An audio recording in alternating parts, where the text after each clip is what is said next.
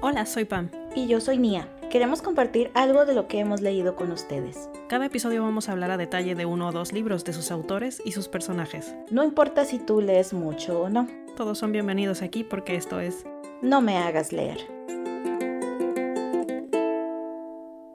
Hola Pam.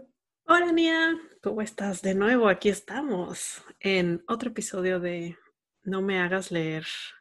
Y en este episodio muy especial vamos a hablar sobre libros de biografías que nos han gustado mucho. Sí, ya estamos, como dicen, full circle. Empezamos con ficción, pasamos a ficción histórica y ahora estamos en no ficción. Muchos temas aquí, somos variadas, leemos de todo. Bueno, tal vez no de todo, todo, pero sí de mucho. Sí, creo que todos, todos tenemos nuestros nopes, pero bueno, ya llegaremos a eso.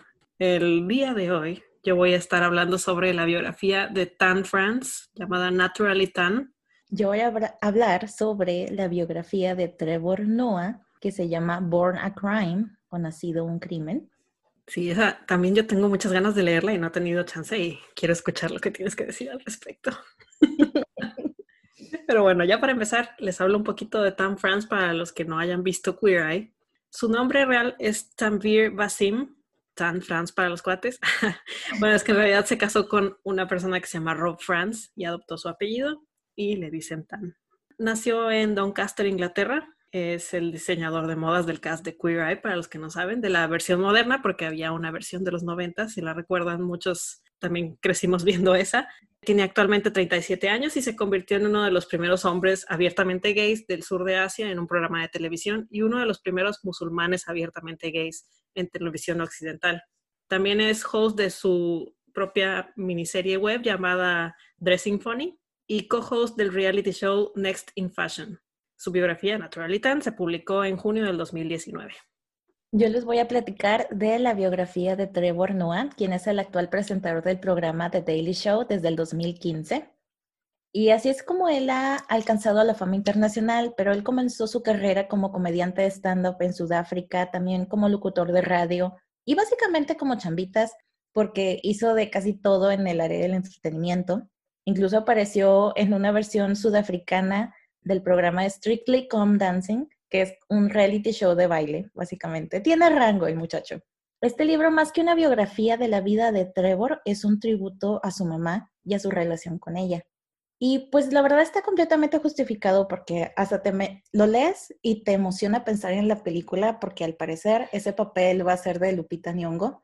Pero pues con la situación de ahorita, pues quién sabe cuándo salga.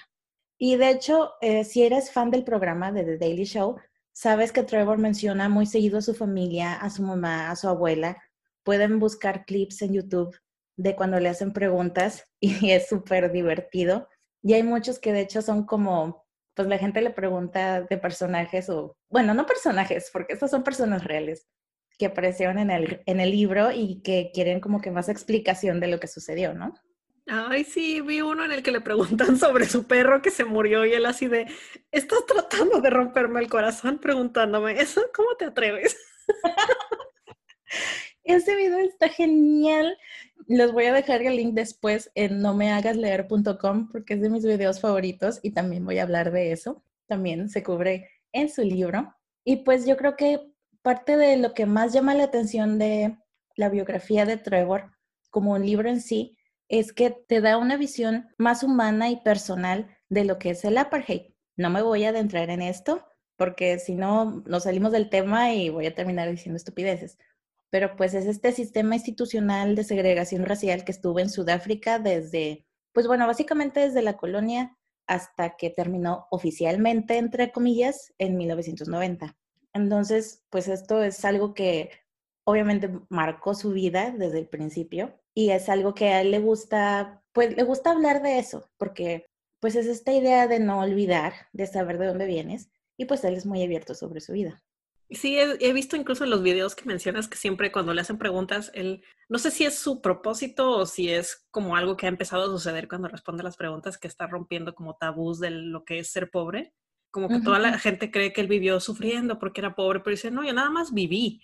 Ya después me di cuenta pues que había vivido pobre, ¿no? Pero yo vivía, yo nada más vivía mi vida y era un niño, o sea, eso es todo. Se ha dedicado mucho a, romper tabús de eso y está, está muy padre este, todo lo que está haciendo. Sí, exacto. Es algo que puedes, pues si no admirar, puedes apreciar de él, que no se ve como una víctima y pues él intenta pues ayudar. Tiene una fundación en Sudáfrica para niños, para, para eh, ayudar con su educación y todo esto. Entonces, pues es parte de. Y su libro es muy padre como un libro en sí y aprendes tanto de él como de la historia de Sudáfrica, la verdad.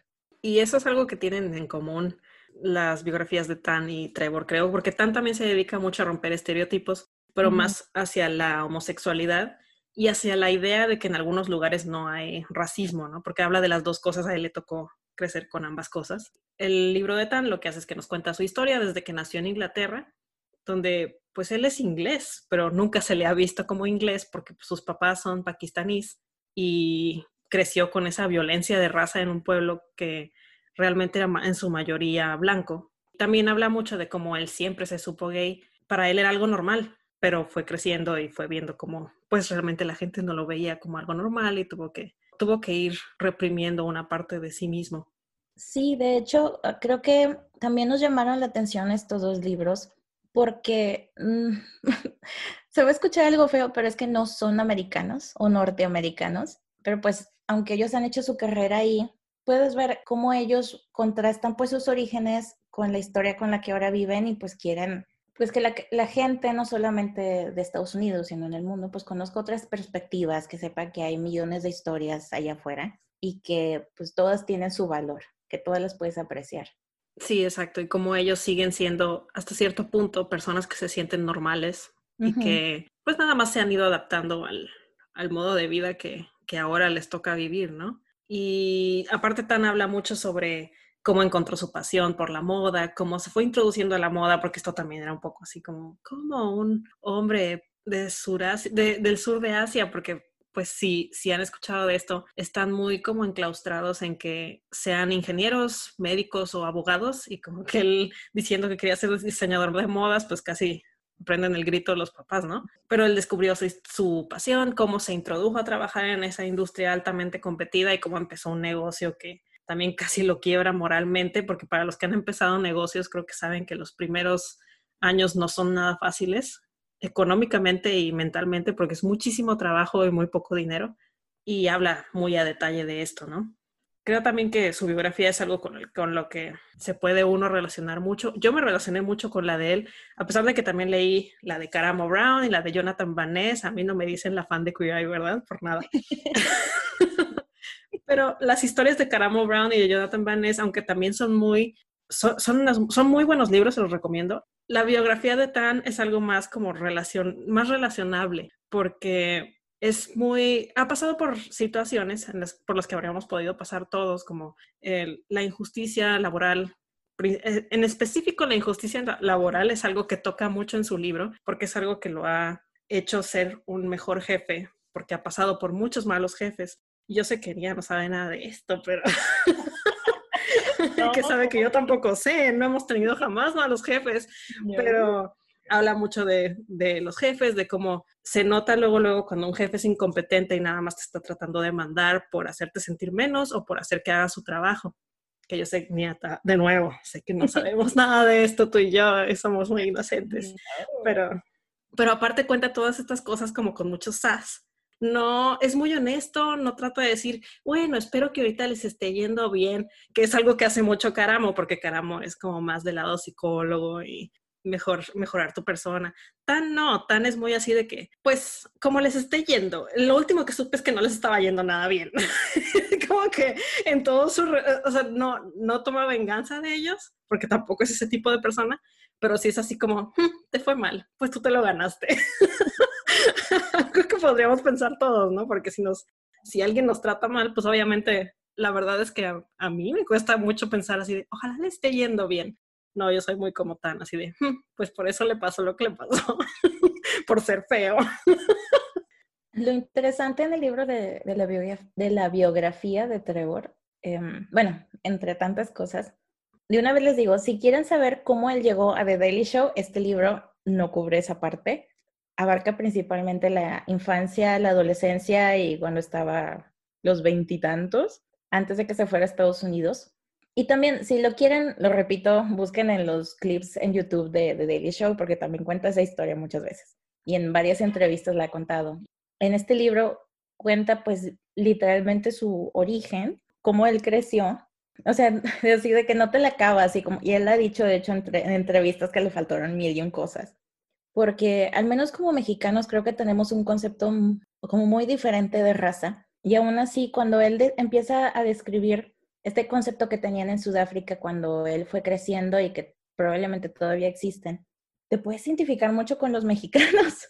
Hay una cosa ahí muy, como muy cercana, así como que me llegó de que, ay, sí, esto, así somos los mexicanos, cómo nos describe, cómo este concepto de sociedad, no, no me quiero meter tampoco, porque si no también nos vamos a ir a territorio muy triste, pero también es algo que a mí me sorprendió mucho. No piensas inmediatamente de, ay, México es igual a Sudáfrica en muchos, pues no, la verdad.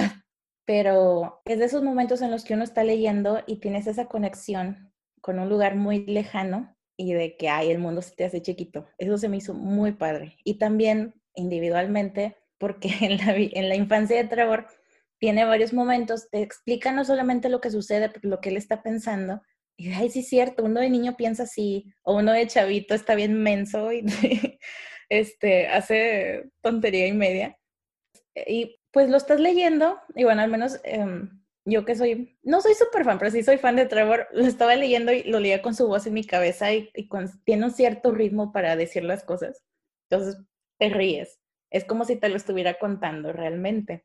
Haces conexiones en varios niveles. Sí, es lo mismo que me gustó del de Tan te conectas en cosas que dices luego, pues nada más pasan en este país, cuando estás en tu racha de odio por la sociedad y el gobierno. Pero te das cuenta que, por ejemplo, jefes incompetentes hay en todas partes, porque, como diría mi mamá, en todos lados se cuecen habas. Te conectas a lugares en los, que no, en los que no creciste porque tenemos muchas cosas en común. A fin de cuentas, todos somos seres humanos.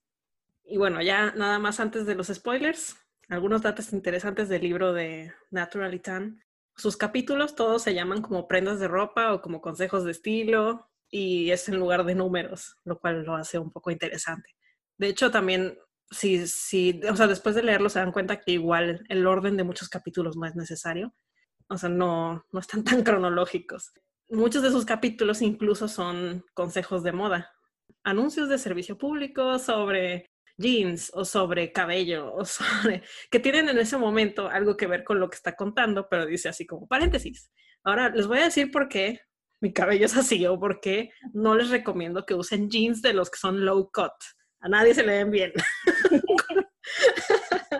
pero bueno, eso no me voy a meter en eso porque estaríamos aquí todo el día, pero eso es algo padre de su libro también, que hace además pausas en luego los temas pesados ya por el final del libro tiene un capítulo sobre, sobre finanzas que está muy interesante. De hecho, más allá de los, de los capítulos que hablan sobre moda, el de finanzas está interesante. Y bueno, el audiolibro está genial. Para los que les gusta escuchar a Tan hablar en su acento inglés, con todo el sas de Tan, el audiolibro está muy padre en inglés. Yo algunos datos que puedo decir sobre el libro de, Trevor Noah de hecho, el título completo es Born a Crime, Stories from a South African Childhood. Nacido un crimen, historias de una infancia sudafricana. Y algo que, que, mencioné es que para que al menos tengas mejor contexto de las historias que te va contando, que mucho tiene que ver con el hecho de que Trevor, su mamá es, es una negra africana y su papá es un europeo suizo-alemán pues entonces él tiene una situación muy específica dentro del apartheid. Entonces te va contando eh, ciertos, en ciertas páginas, en ciertos capítulos, te va explicando eh, pues la historia o la geografía. Incluso de, repente te está contando de, de su mamá que se fue a trabajar a Johannesburgo y te dice que el problema era que ella no tenía permiso para vivir en la ciudad y todo lo que hice y te va contando todo por qué había eso y por qué el, gobierno terminó quitando esos permisos y luego ya regresa otra vez a la mamá y pasaron páginas y no te das cuenta. Entonces lo integra de manera muy suave, no te das cuenta de repente, de, ahora sí, de que estás aprendiendo historia y no te das cuenta. Y otra cosa, los capítulos no siguen un orden lineal, o sea, sí, siguen, este, digamos, como sus edades, pero no de forma cronológica y de hecho como que el impacto narrativo viene hasta el final. Eso es algo muy curioso. Y de hecho, este, volviendo un poquito al tema de que agrega estas, mm, digamos, notas, porque no son capítulos enteros sobre historia, no se preocupen, tampoco van a estar leyendo la enciclopedia. Pues, de hecho, hay una versión para niños y adolescentes, en donde, así como los libros, eh, a mí no me tocó, pero sí sé que existen, esos libros como de los clásicos, que al final de cada capítulo te ponen como que preguntas de escuela o de qué actividades para que los niños lo vayan haciendo y conozcan más. Porque, lo repito, se vuelve como que este testimonio muy personal de algo que sí pasó y pues relativamente hace poco. Y es algo que pues muchos quieren olvidar o quieren que se olvide. Y pues es esto algo que ayuda realmente, es didáctico. El, el libro llega a tener esta parte como de elemento didáctico. Pero está interesante, no se preocupen, no aburre ni, ni interrumpe para nada la narrativa del libro. Sí, es lo que decíamos la vez pasada, ¿no? Que este tipo de historias se tienen que contar para que no se olviden las cosas históricas que, que han pasado o las perspectivas de la gente que vivió esas cosas históricas. Sí, exacto. Cabe aclarar que para no hacer episodios tan largos queremos ver, queremos experimentar y ver qué es, lo que podemos hacer para hacer episodios de mayor calidad en esta ocasión y porque sería complicado como leerles la historia de una persona, pues elegimos tres de nuestros capítulos favoritos de cada libro. Y esta va a ser nuestra sección de spoilers. Así es, porque realmente cuando se trata de la, la historia de una persona y más de una persona real, pues tiene una progresión lógica de algunas cosas que podemos saltarnos sin que pierda sentido la historia, entonces vamos a enfocarnos en los capítulos más importantes. Y ahora esta es la sección de spoilers. Bam, cuéntanos sobre la vida de Tan. Bueno, para empezar, creo que ya les había dicho, Tan empieza diciendo que él siempre supo que era gay. No tuvo su aha moment, no, no hubo jamás duda en él. Sus padres pakistaníes son mudados a Inglaterra, donde él nace en la ciudad de Doncaster, en una comunidad mayoritariamente blanca. No se le permite tener novia desde chico, lo cual es el, la perfecta excusa para esconder que no quiere novia. Por, pues por su religión no se la permiten de, niño. Hay muchos momentos en su vida que lo marcaron con cosas que le dijeron que él hacía que eran solo de niñas, que fue lo que lo hizo empezar a internalizar el, el, ser gay y tratar de esconderlo ante, ante otras personas. Pero cuando era niño esa no era su preocupación mayor, su preocupación mayor era el racismo que vivía en su comunidad. Tenía episodios muy, muy desagradables, como el hecho de que no podía caminar a ningún lado él solo. Casi siempre trataba de pegársele a una familia, hacer como que estaba con otras personas. Casi siempre iba acompañado de alguno de sus hermanos, porque habían luego grupos de bullies que los esperaban para tratar de pues de atacarlos, simplemente los golpeaban por quienes eran. Un episodio que, que narra de inicio a fin es cuando se encuentran con, pues como un grupo grande de, de niños blancos que desde que los ven de lejos es evidente que tienen intenciones agresivas y que no los van a dejar pasar. Su hermano mayor nada más le dice, corre, tú, eres más rápido y tú puedes llegar, tú, les puedes sacar la vuelta, corre. Y lo que hace Tan es que se echa a correr y le saca la vuelta y, llega corriendo a casa de su papá y, lo único que dice es, rápido, lo van a matar. Y su papá no le tiene que dar más explicaciones. Su papá sabe de qué está hablando, porque pues ya llevan viviendo en esa comunidad un tiempo. Y dice, normalmente las familias de mi cultura no usan zapatos dentro de la casa. Y pues así se salió mi papá corriendo a, a salvar a mi hermano en el frío de, de, Inglaterra. Y sí, recibió una golpiza horrible, nada más en lo que tan llegaba a su casa a avisar a su papá y en lo que su papá regresaba a salvar a, su hermano. Y eso fue el inicio de, de todo, pues las injusticias sociales que él vio que vivía solamente por el color de su piel.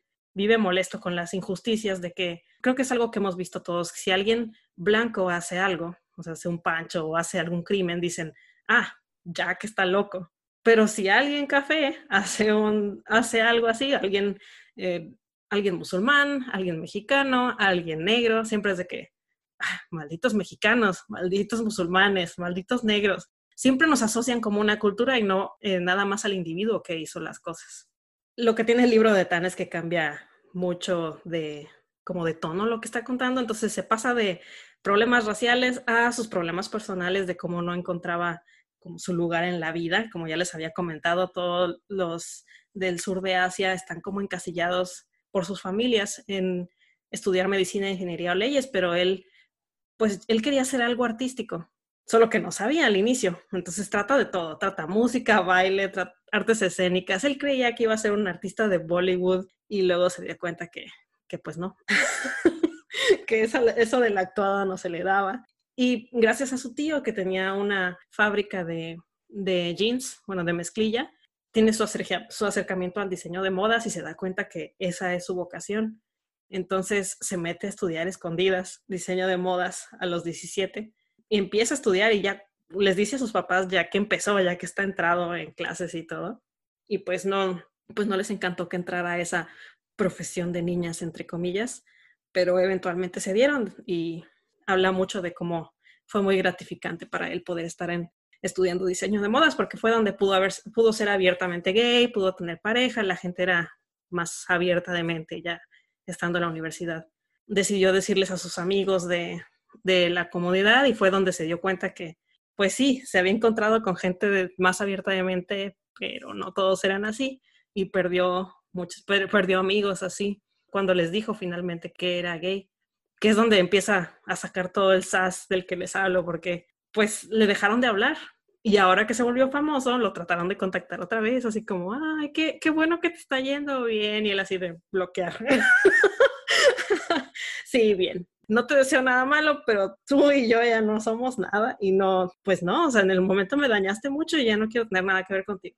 Y sí, sí aclara así como, pues tampoco quiero que se quemen, ¿no? Eh, supongo que de algún modo les, está, les estará yendo, pero lejos de mí, porque a mí me dañaron mucho en su momento. También les digo, en medio hay muchas, hay muchas otras cosas que menciona, de datos de, eh, datos de moda y de muchos trabajos que tuvo en el, entre que estudió modas y luego pues trataba de encontrar su lugar en la industria porque no sabía bien qué, pues qué trabajo pedir. Sabía que para tener un, eventualmente su propio negocio necesitaba capital, pero no sabía cómo conseguirlo y tuvo muchísimos trabajos.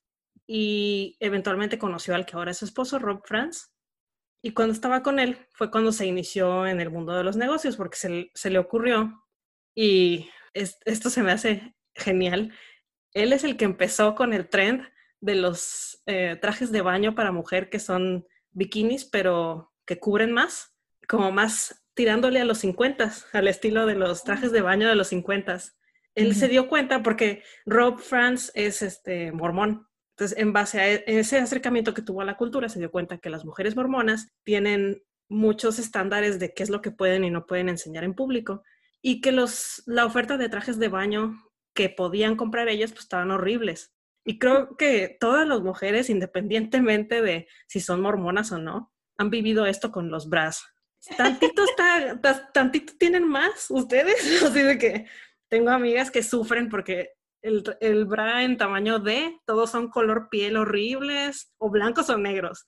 Los de florecitas nada más hay en tamaño B o en A. Y es lo mismo que, está, que estaba atacando Tan en ese momento, pero con los trajes de baño, porque todos los bikinis eran súper chiquitos y reveladores y hay, pues hay la practicidad de usar un bikini que no estaba al alcance de, o de mujeres que por religión no podían enseñar más, o de mujeres que simplemente no quieren enseñar más. Sí, hay gusto para todo. Exacto. Entonces, su línea de moda de trajes de baño de mujer, más como recatados y apelando a la moda de los 50, se volvió súper famosa. De hecho, él habla de cómo su primera línea, que mandó a hacer pues un número finito de piezas como para ver cuándo se le vendían, una amiga suya, blogger, lo blogueó y él, él se subió a un vuelo a China para ver, buscar proveedores y demás. Para cuando se bajó del vuelo ya se había vendido todo. Les, le habló a su esposa así de, oye, ya se vendió todo, ¿qué hacemos? y así fue como empezó desde el vero inicio a trabajar como, como loco, porque pues nada más eran él y, y, su esposo, creo que todavía ni siquiera se casaban, pero nada más e, eran ellos dos desde su apartamento de un cuarto y dice que se inventaba cuentas de correo con nombres de, de mujeres para que, para que pareciera que tenía muchos empleados. y siempre customer service contestaba por correo a alguien diferente, pero todos eran él. Y su casa era, doblaba como storage porque estaba llena de cajas y llena de todo su inventario. Su esposo, los dos tenían trabajos alternos porque todavía no generaba ingresos su, su línea. Entonces trabajaban de día y en la noche o atendían customer service o empacaban órdenes para mandar a las personas que compraban. Entonces se volvió una locura, pero eventualmente pues le empezó a ir mejor, iba a los congresos de moda, la, su línea se la compró Forever 21 o ModCloth. De hecho, el ModCloth fue donde yo encontré esos trajes de baño y saber que eran de Tan France. Fue así de, ay, qué padre, él trajo esa belleza a mi vida. el caso es que eventualmente ya logró eh, generar ingreso, pero en todo ese tiempo también se tuvo que enfrentar a mucho, pues de la lucha racial que les comento, porque él no vivía realmente en Estados Unidos. Él venía con visa de, de turismo, todavía no tenía visa de trabajo. Entonces le pasó mucho que llegaba aquí y que un oficial de aduana le dijera, solo te doy permiso de que estés siete días. Y era así de, pero vengo desde Inglaterra, yo tenía pensado quedarme semanas. Ahí en mi, en mi pasaporte dice que tengo permiso de estar aquí hasta meses, hasta tres meses, siete días. Nada más porque no le caía bien y tenía que enfrentar ese tipo de cosas al venir por nada, porque, porque le caía mal al, al de aduana. Pero en fin, habla mucho de cómo tuvo los recursos para hacerse más famoso él por sí mismo con su, con su marca y cómo luchó también contra las otras marcas que hacían knockoffs más baratos él creó una marca alterna con materiales más baratos, o sea, se hizo knock-off a sí mismo y les hizo competencia. Me encanta que todo es así, eh, así su manera de ver los problemas y encontrar soluciones por sí mismo y cómo enfrentar esas cosas sin dejar que eso lo quiebre, a pesar, que, a pesar de que obviamente el, el estrés y dice que lo quebró muchas veces. Era mucho trabajo y era muy, muy cansado. Y esto fue lo que eventualmente lo llevó a decidir que se iba a retirar, porque ya eventualmente ganaban mucho dinero, ya tenía una socia, tenían otras marcas, ya se habían expandido bastante y él se quería retirar y un tiempo ya no trabajar y ya no hacer nada y después ver qué hacía con su vida, tenía los suficientes ingresos, le llegaban regalías, etc. En este, en este momento le cayó la oportunidad del programa de Queer Eye y como que ni siquiera quería tomar la audición él así, no, yo estoy de vacaciones, me acabo de retirar, déjenme en paz. Pero pues les, les tuvieron friegue y friegue y ya pues tomó la, la audición. Y primero eran por Skype, eran nada más llamadas de platicar con los productores y les encantó. Entonces, después de un par de audiciones por llamadas, ya llegó a las audiciones en personas y es cuando nos habla de cómo conoció a los otros cuatro de, de los fabulosos cinco, que de hecho esto tienen en común las, su biografía, la de Caramo y la de Jonathan, porque los tres tienen su perspectiva de cómo se conocieron y eso es muy divertido. que todos tienen, ay, lo primero que pensé de no sé quién, y lo, primero que pensé de Anthony, lo primero que pensé de Caramo. Para los que son fans del programa, yo soy super fan. A mí me encantó leer sobre cómo se conocieron y sobre qué, qué pensaban del tipo de persona que era cada quien. De hecho, dice que lo que se le hizo muy curioso es que se hicieron tan buenos amigos, ellos cinco, que crearon un grupo de chat que se llamaba los Fab Five, cuando todavía ni siquiera les daban el papel. Nada más que ellos dijeron, pues nosotros somos amigos como quiera y vamos a ser los Fab Five de nuestros corazones por siempre. Y al final sí les dieron el papel. De hecho, a los que se los dieron inmediatamente casi fue, bueno, después de las audiciones fue a Caramo, a él, a Jonathan y a Bobby, y tuvieron que apelar un chorro por Anthony porque no se lo querían dar a él, se lo querían dar a alguien más. Y ellos, no, por favor, que sea Anthony. Y ya, que dice, no sabe, dice que no sabe si fue porque estuvieron friegue y friegue o porque realmente sí se lo ganó Anthony, pero se lo acabaron dando a Anthony. Y bueno, ya que empezaron con todo esto de Queer y después eso lo disparó a su, su, su serie web y ahora que aparte es co-host de, del reality de, de modas, él sabe que es mucha responsabilidad el ser representante de su comunidad de esta manera porque de hecho le trauma ser el primero, o ser de los primeros hombres gays de su comunidad que lleguen a la televisión, porque dice, tantas personas antes que, que yo y yo soy el primero, como que no se le hace, vive mucho este síndrome del impostor de, realmente tengo derecho a estar aquí fungiendo este papel en el que estoy, pero siente que es importante que él esté ahí porque hay demasiado racismo y el hecho de que las, las personas como él no se vean representadas en televisión es muy importante. De hecho, menciona en específico un capítulo de su serie web, de Dressing Funny, porque lo que hace es, pues son capítulos chiquitos, de hecho los pueden buscar en YouTube. Se junta con un comediante y a ese comediante le, hace un cambio de, estilo, de moda. Y uno de los comediantes con los que se juntó fue Hassan Minaj. Cuando estaban grabando ese, estaba también un reportero, creo que de BuzzFeed, no me acuerdo de dónde era el reportero, pero el reportero también era surasiático. Y dice que los estaba viendo así con estrellitas en los ojos que, hasta le dicen, ¿qué te pasa? Y es que esto es lo que debe sentirse ser blanco y ver puros blancos.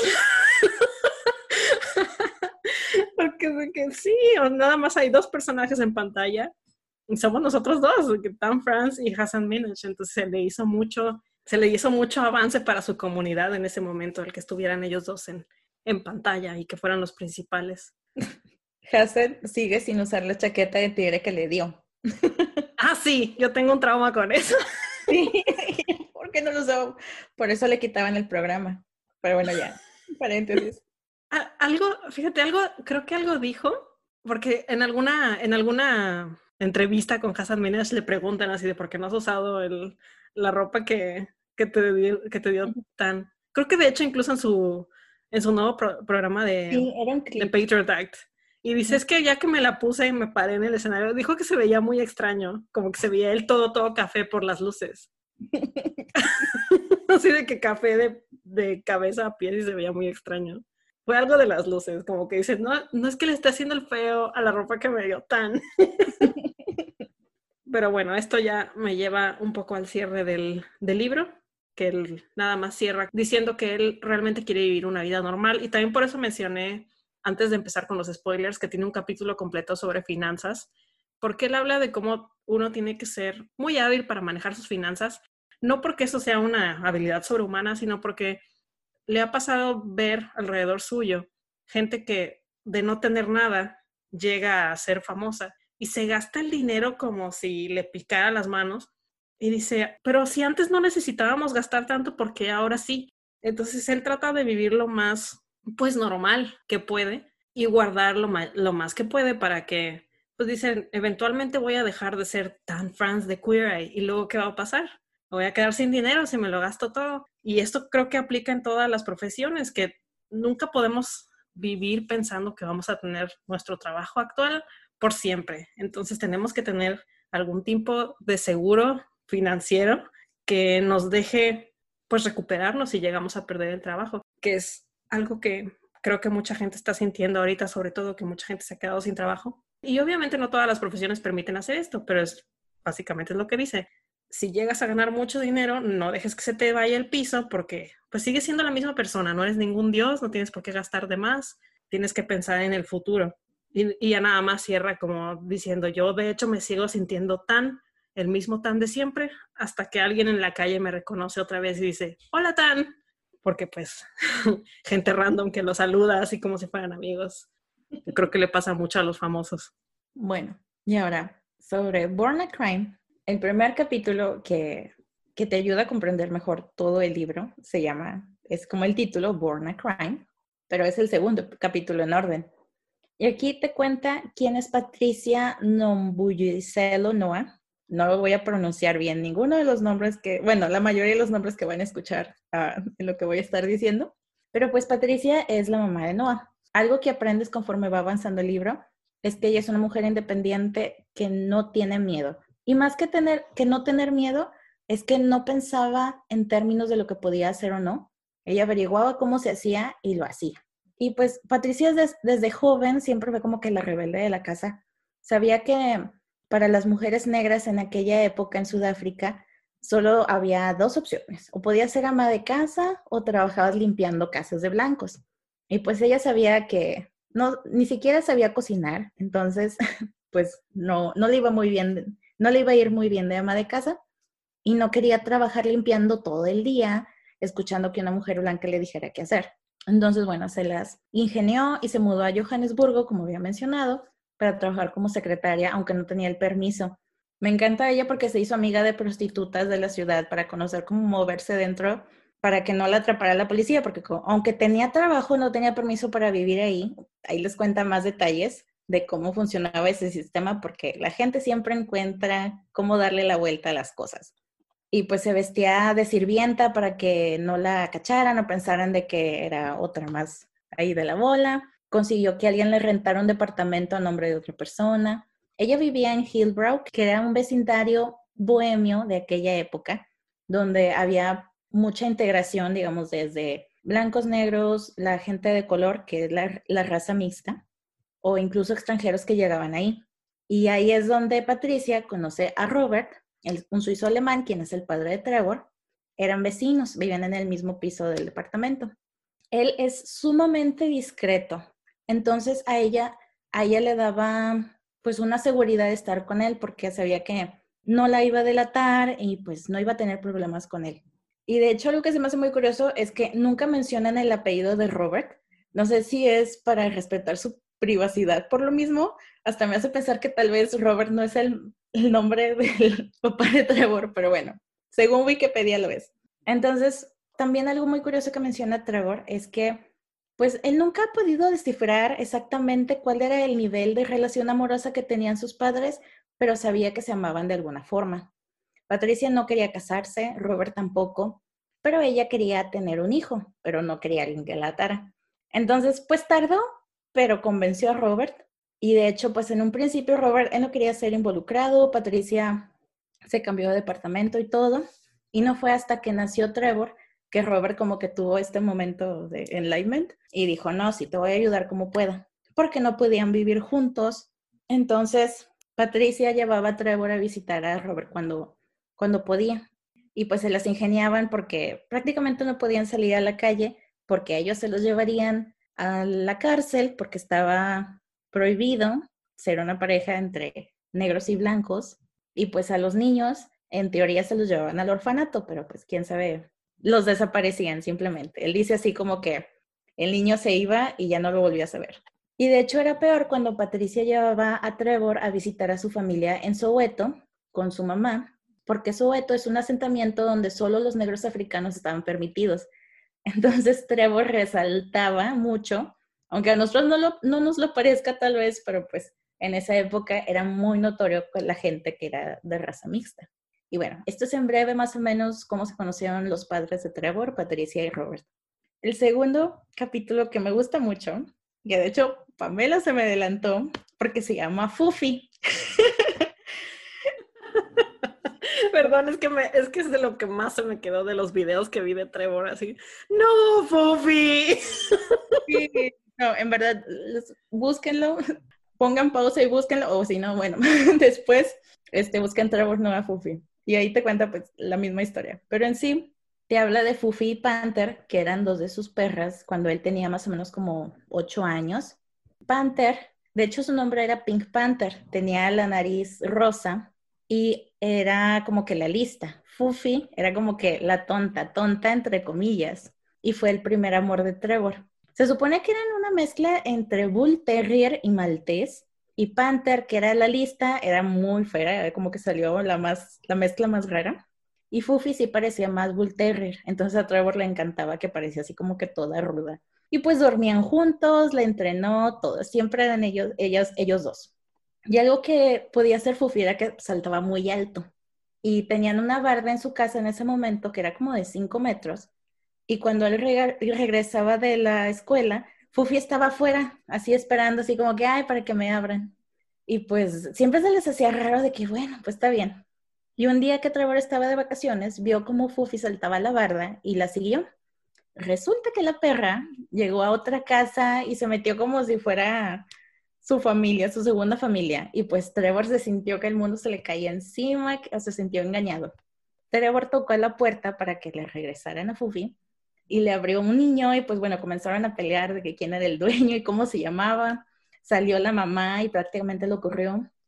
Y pues obviamente la familia encerró a Fufi, ya no dejó que saliera en la noche o que regresara a casa de Trevor. Llegó Patricia de su trabajo, pues lo vio llorando y de que, ay, bueno, vamos por la perra. Pero la señora de la otra familia no, no se les quería regresar hasta que Patricia se cansó y le ofreció dinero. Ya de regreso a casa con Fufi, Trevor seguía llorando y su madre le preguntó, ay, ¿por qué sigues llorando? Y, Trevor así entre lágrimas, porque Fufi ama a otro niño. Y su madre, que yo creo que más cansada que nada, le dijo, ay, Fufi aún te ama, está ahorita contigo y es todo lo que importa. Y ahí Trevor como que tuvo, o al menos explica que él tuvo como que un momento de iluminación en la que, en el que comprendió que Fufi no se escapaba de casa para lastimarlo, solo vivía su vida al máximo. Y pues bueno, ahí termina ya con la reflexión, que es gracioso, pero pues es muy profunda realmente, donde él dice que ahí, ahí él aprendió que no importa qué tanto ames a alguien o algo, jamás será tuyo. Qué profundo para hablar de un perrito, pero sí. Dice que cuando llega un amigo de que lo engañaron o ya sabes que lo dejaron plantado y está con el corazón roto, que él siempre les dice de que ven, te ofrezco un trago, déjame te cuento de una chica llamada Fufi. y bueno, el último episodio del libro, que de hecho, como les digo, es como que el clímax dramático, porque durante los capítulos del, libro, obviamente hay momentos tristes, graciosos, hay de todo. Y te van mencionando a Abel, que es el esposo de Patricia. Recordemos que Patricia nunca se casó con el papá de Noah. Que de hecho cuando Patricia tuvo a Trevor, ya la relación con el papá ya era muy, ya era más lejana y más de lejito. Y pues sí, seguía viendo a Trevor, pero pues muy ocasionalmente, siempre se tenía que estar escondiendo. Resulta que este Abel es, era un mecánico muy talentoso que de hecho trabajaba cerca de donde vivía Robert y siempre el carro de Patricia estaba descompuesto, entonces pues lo iban a ver muy seguido para que les ayudara con el auto. Y Abel era fuerte, encantador, ayudaba a todos, tenía una muy buena imagen. Y una de las frases del libro que me gusta mucho es que si alguien es considerado un santo, comienzas a pensar que hay algo malo en ti cuando eres tú quien recibe su ira. Y esto así es casi el principio del último capítulo, que es el más largo, porque ahí ya te vas dando la idea de por qué cuando mencionaba a Abel era como que muy de pasada, muy por encimita. Sabías que algo había mal con él, pero pues no sabías exactamente qué. Y ahora sí aquí te explica todo el asunto. Cuando Patricia y Abel empezaron a salir, a Trevor no le molestaba, hasta que su madre le dijo que se iba a casar con Abel. Y ahí sí, él dice que fue casi por instinto que se, que se opuso. Él decía, me tuvieron que haber escuchado más, porque en Songa, que es la tribu a la que pertenece Abel, su nombre es, no lo voy a pronunciar bien, una disculpa, es Gisabeni, que significa ten miedo. Y pues se casaron, no hubo una ceremonia, solo firmaron papeles y un año después nació Andrew, el hermano de Trevor. Como lo mencioné, la tribu Songa de la, a la que pertenece Abel es muy patriarcal. Poco a poco Trevor comenzó a ver cómo les quitaba la libertad que habían tenido él y su mamá por muchos años. Y pues de esto también impidió que Trevor eh, viera a su papá hasta que llegó un momento en que Abel se oponía a que fueran a verlo y por eso dejó de verlo por mucho tiempo.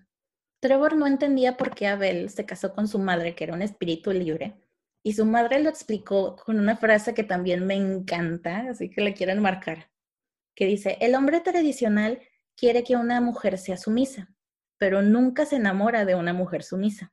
Le atraen las mujeres independientes. Es como un coleccionista de aves exóticas. Él solo quiere a una mujer que es libre porque su sueño es ponerla en una jaula. Ay, qué dolorosa frase. Sí, no, y en ese momento estaba como que con la, ya llegas a un punto que estás en la tensión de que Dios, ¿qué pasó? Abel llegó a golpear a Patricia en varias ocasiones y Trevor le tocó ver a él desde niño, desde los nueve años que se casaron, pues como la policía la ignoraba prácticamente. Nunca tuvo cargos, él nunca enfrentó cargos de ninguna manera. Y de hecho llegaron un tiempo a ir a vivir con la madre de Patricia, pero ella le dijo, no, regrésate, de que al menos se disculpó, de que tu papá también me golpeó a mí, pero al menos Abel se disculpó. Y pues se regresó. Y algo que tenía Patricia y que también recalca mucho Trevor es que ella, si te dabas su confianza, la tenías para toda la vida. Y aunque Abel pues realmente no daba señales de que debiera ganarla, pues le ayudó a comprar un taller mecánico, pero Abel se bebía todo lo que ganaban Patricia renunció a su trabajo para administrar el taller de tiempo completo, vendió su casa, y, pero llegó un momento en que se cansó y vendieron el negocio y Abel empezó a reparar autos en la casa en la que terminaron comprando porque se volvieron a mudar otra vez, ¿no? Y pues bueno, de hecho Abel solo golpeó a Trevor en una ocasión y desde entonces Trevor lo evitaba como la plaga. Ya cuando Trevor terminó la preparatoria, él se mudó de casa porque su madre quería que fuera independiente, pero porque más que nada sabría que inevitablemente tendría problemas con Abel. Y lo visitaba muy de vez en cuando y una de las mayores peleas que tuvieron fue cuando su mamá le dijo que había perdonado a Abel y que había quedado embarazada. Y de hecho, ella se había ligado a las trompas cuando nació Andrew. Y para ella fue como que un milagro y por eso para ella fue una señal porque ella es muy cristiana. Y pues bueno, nació Isaac y Trevor visitó aún menos a su familia. Le tenía como mucho rencor a su madre. Él dice que era por su propio dolor, no podía ver lo que dejar a Abel implicaría para su madre. Porque muchos sabemos, incluso aquí en México, sabemos que una mujer soltera enfrenta no solo prejuicios de la sociedad, problemas en el trabajo, problemas de dinero, todo lo que puede pasar, ¿no? Entonces, pues en ese momento Trevor no lo veía, pero su mamá nunca le resintió. Él decía, bueno, yo sé que tú tienes que ir a hacer tu vida, ve y él ya había comenzado en su carrera en el entretenimiento, entonces también era como que la excusa para no hablar con ellos. Y de alguna manera no supo cómo realmente, porque de nuevo les dejó de hablar por mucho tiempo, pero eventualmente Patricia sí dejó a ver. Y pues todo parecía como que ir un poco mejor. Hasta que un domingo Andrew le llamó a Trevor del celular de su mamá y él muy tranquilamente le dijo, ay, ¿cómo estás? No, muy bien. ¿Y tú? No, pues también. De, ¿Y qué pasa? ¿Por qué me hablas? Es que le dispararon a mamá. Y él, no, él ya sabía, tenía una idea y de que se vistió y fue corriendo, al, fue manejando al hospital y en el camino le marcó a Andrew otra vez de que no, pues ¿qué pasó? Y él también, Andrew es súper tranquilo, como, no, pues es que Abel le disparó en la pierna a mamá y de que, ay, bueno, está bien, no está tan mal. Y Andrew continuó, y después le disparó en la cabeza. Y no, ahí se le derrumbó todo y bueno, manejó como pudo. Llegó a... ¿Qué le pasó a este vato? bueno, era el shock, era el shock. ya llega al hospital y pues él y Andrew obviamente empiezan a llorar a montones. Andrew le contó que cuando regresaron de misa, apenas estaban bajando del auto y llegó Abel y pues amenazó a Patricia y en eso como que Andrew quiso como interponerse, pero pues no lo logró, le dio miedo a su propio papá y le disparó a Patricia en la pierna. Bueno, Andrew dijo que en la pierna, pero al parecer fue realmente en el glúteo. Y ya en eso como que ya se acercó hacia ella y le iba a volver a disparar, pero la pistola se atascó. Y en eso como que reaccionó Patricia y de que gritó como que vámonos. Y se subió de nuevo al auto y Andrew se subió al, al, asiento del copiloto. Y ya estaban como que arrancando y ya nada más Andrew escuchó el disparo que rompió el parabrisas trasero y le cayó en la cabeza a Patricia. Y pues él, pues como pudo, acomodó a su mamá en el asiento del copiloto y él empezó a manejar. Ya para esta época Andrew no estaba tan chiquito, tenía como 14, 15 años. Y pues él ya llegó al hospital y le marcó a, le marcó a Trevor. Y le preguntó dónde estaban, uh, dónde estaba Isaac, el hermano chiquito, pero Andrew no sabía, o sea, como que también él se preguntó, no, pues quién sabe dónde quedó. Y ya de rato en el hospital llega una enfermera y les dice que su madre había empeorado y que como no tenía seguro médico, pues no tenían que enviarla al hospital estatal, que de hecho ella había dejado de pagar su seguro médico un mes antes. Lección para todos, nunca dejan de pagar su Oh, Dios.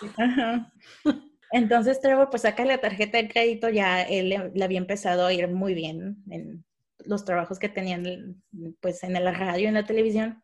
Y él dice, no, pues usted, de que yo lo pago, no hay problema. Pero la enfermera le empieza a decir, de que no, es que puede ser muy caro. Y empiezan así como que discutir y la enfermera, la enfermera le dice, de que entiéndeme, yo he visto mucha gente que se queda sin nada por una estadía en el hospital. Tu mamá tiene una bala en la cabeza. Y ahí fue cuando Trevor hizo una pausa porque él sabía que si su mamá moría de todas maneras, no le iban a regresar el dinero. Pues ahora él tenía que cuidar a sus hermanos y su mamá moría. Y de todas maneras era como, se acordó como que esta promesa que le había hecho su mamá de que él iba a salir de la pobreza, que él era el que iba a salir adelante y no iba a regresar. Pero Trevor fue como que no, se convenció y dijo, no, tenga la tarjeta. Y pues bueno, pasaron las horas y sale el médico y les dice, odio decir esto, pero lo que le pasó a su madre es básicamente un milagro. Y dije, ¿cómo? Pues la bala del gluto entró y salió y no hay problema. Y la que entró por la cabeza, entró por atrás y salió por la nariz y no golpeó ningún nervio, músculo ni vena. Ni siquiera necesitó cirugía, nada más detuvieron la hemorragia y le cosieron la piel. Y ya. Pues bueno, Patricia salió del hospital en cuatro días y en el, en el cuarto día en el que salió ya estaba trabajando. ya después se enteraron de que Abel en todo el show que hizo había tomado a Isaac. Obviamente estaba ebrio y lo fue a dejar con uno de sus amigos y se empezó a despedir de varios amigos y total lo convencieron de que fuera y se entregara a la policía. Pero como Patricia sobrevivió, solo fue un cargo de intento de homicidio. No tenía récord criminal. Él dijo de que tenía hijos pequeños que lo necesitaban, consiguió un muy buen abogado, le bajaron la sentencia y al final no pasó ni un solo día en la cárcel. Y pues ya en la última escena, cuando se están yendo del hospital, Trevor pues medio se está burlando ahí, hablando con su mamá de que tiene mucha suerte de estar viva, de que cómo dejaste de pagar tu seguro médico. Y ella le responde que su seguro es Jesús, quien la bendijo con un hijo que sí tiene seguro médico. Ah, creo que esa, esa historia también la cuenta él él por aparte en, en, una de esas sesiones de preguntas. Sí, de hecho, no es spoiler. O sea, si son fans de The Lee Show, esto no es spoiler. Ya ha contado esa historia y también en parte, algunas partes en su stand-up. Pero pues sí, los detalles y... De hecho, algo que me di cuenta es que no menciona mucho a ver, creo que le dice padrastro o el esposo de mi mamá, pero no menciona mucho su nombre ni como que lo intenta dejar de, de lado. Y pues parte de eso es porque, bueno, creo yo es para no darle más protagonismo.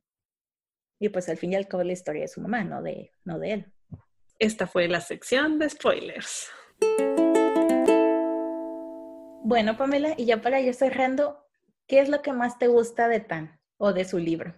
Creo que lo que, lo que más me gustó fue toda esta perspectiva en la que yo no había pensado de, muchos, de, de muchas cosas en las que sí había pensado. De hecho, hay todo un capítulo en el que habla sobre el 11 de septiembre y cómo la mentalidad adoptada después de ese, de ese fatídico día le ha afectado muchísimo a su, a su comunidad y cómo los, la gente no se, no, no, se, no se guardaba nada las ganas de decirle que era un terrorista, que además en este, justo después del 11 de septiembre, él tenía el peor trabajo que podía tener después del 11 de septiembre, que era auxiliar de vuelo. Entonces, pues claro, en los vuelos la gente no quería que un, entre comillas, terrorista le sirviera el café, haz de cuenta, pero él sufrió muy, muy directo las repercusiones del 11 de septiembre y el hecho de que él haya pasado todo esto y que aún así sea la persona jovial que es y aún así lo vea todo como con sas y aún así se, como se burle de ciertas personas por, por las cosas que creen que están bien, pero que no. Creo que él tiene una manera muy muy sana de ver la vida, incluso con su, con su prerrogativa de si me dañaste ya no te voy a hablar. Creo que también es parte del, auto, del autocuidado que él promueve con, con su libro. ¿Y tú qué me dices? Digo, porque tengo alguna idea, pero... Obviamente la parte de Fufi. Obviamente la parte de Fufi. De hecho, otra de las razones, bueno, no razones, pero aquí me da la razón de que es una pista de que alguien es agresivo, es porque no trata bien a los animales. Y Abel no trataba bien a Fufi y a Panther.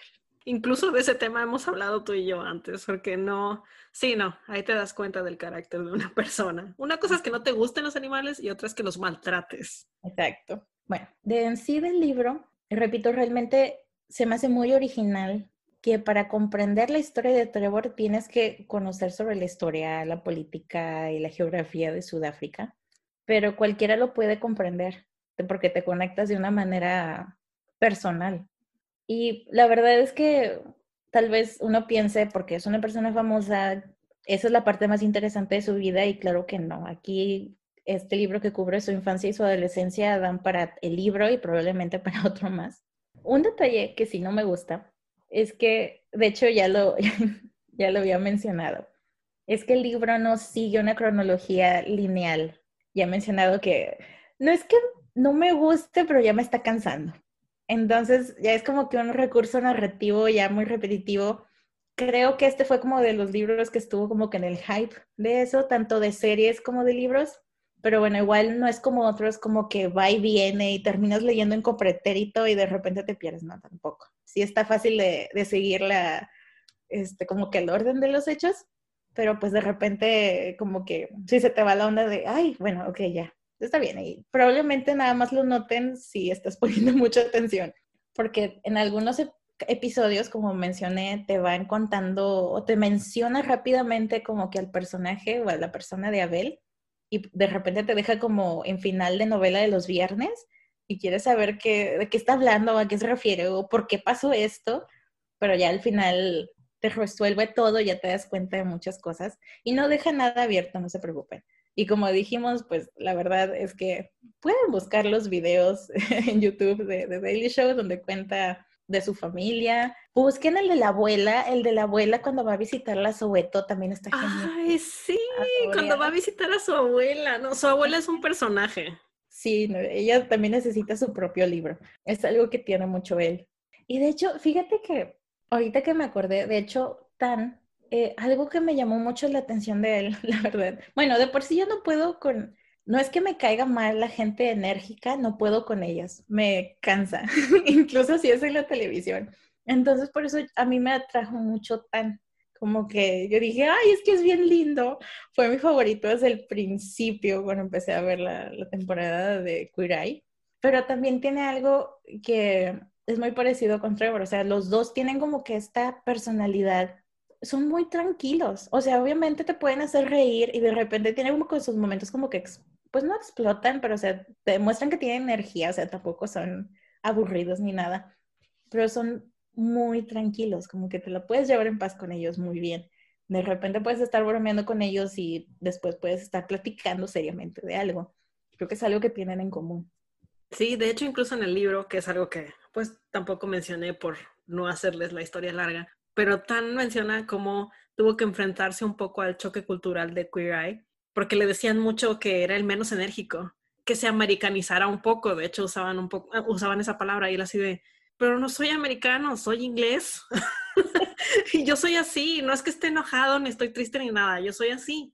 Y eventualmente el productor le dijo, no, tienes razón, los mejores momentos son cuando eres tú y fue cuando le permitieron pues nada más ser él y es lo que dices que es, es hasta, creo que es el más tranquilo de los, de los cinco, pero eso, no por eso es el más deprimido o agüitado, lo que sea, ¿no? Nada más él es así.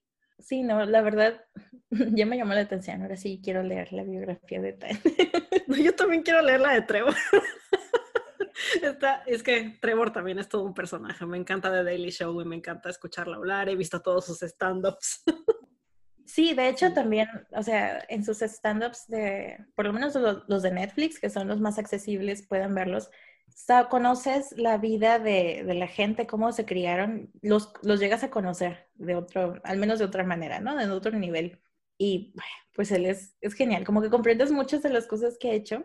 Yo lo que le envidio es, pues sí, que no tiene miedo, que creo que es algo que le ha sacado de, de su mamá, desde, que es algo que, repito, no menciona en el libro, pero menciona en entrevistas y en otros clips, el, cuando, la primera vez que se subió a un escenario fue porque fue a un bar con unos amigos, era de otro comediante y era como que un open mic, micrófono abierto, y de que los amigos le empezaron de que, ándale, súbete, súbete, de que, ay, bueno, ya, y se subió. Obviamente también tenía alcohol encima, eso siempre ayuda.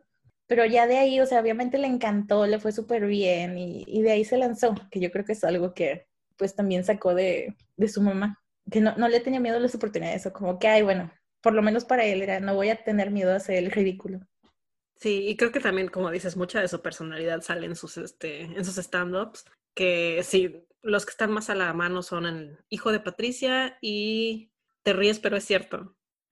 están buenísimos. Y también creo que en los programas posteriores a Queer Eye, que son nada más de Tan, se ve mucho su personalidad. De hecho, me gustó muchísimo su reality show de Next in Fashion, que es como una competencia de diseño de modas, porque es, a pesar de que es un reality, no es tóxico, no es de los realities en los que se pelean, pero sí es un reality muy personal que muestra las historias de las personas. E incluso en la persona que ganó, es, es un feel good, así de, qué bueno que esta persona ganó, es la que más se lo merecía, esta persona que, que además empieza como, porque cuando empieza el reality es, son por parejas y luego ya al final cuando son pocos se separan y ya es individual. Y era como la que se anulaba en la pareja, era la tímida, era la, la que parecía como la segunda de la que, de, de, la otra, la que era su compañera.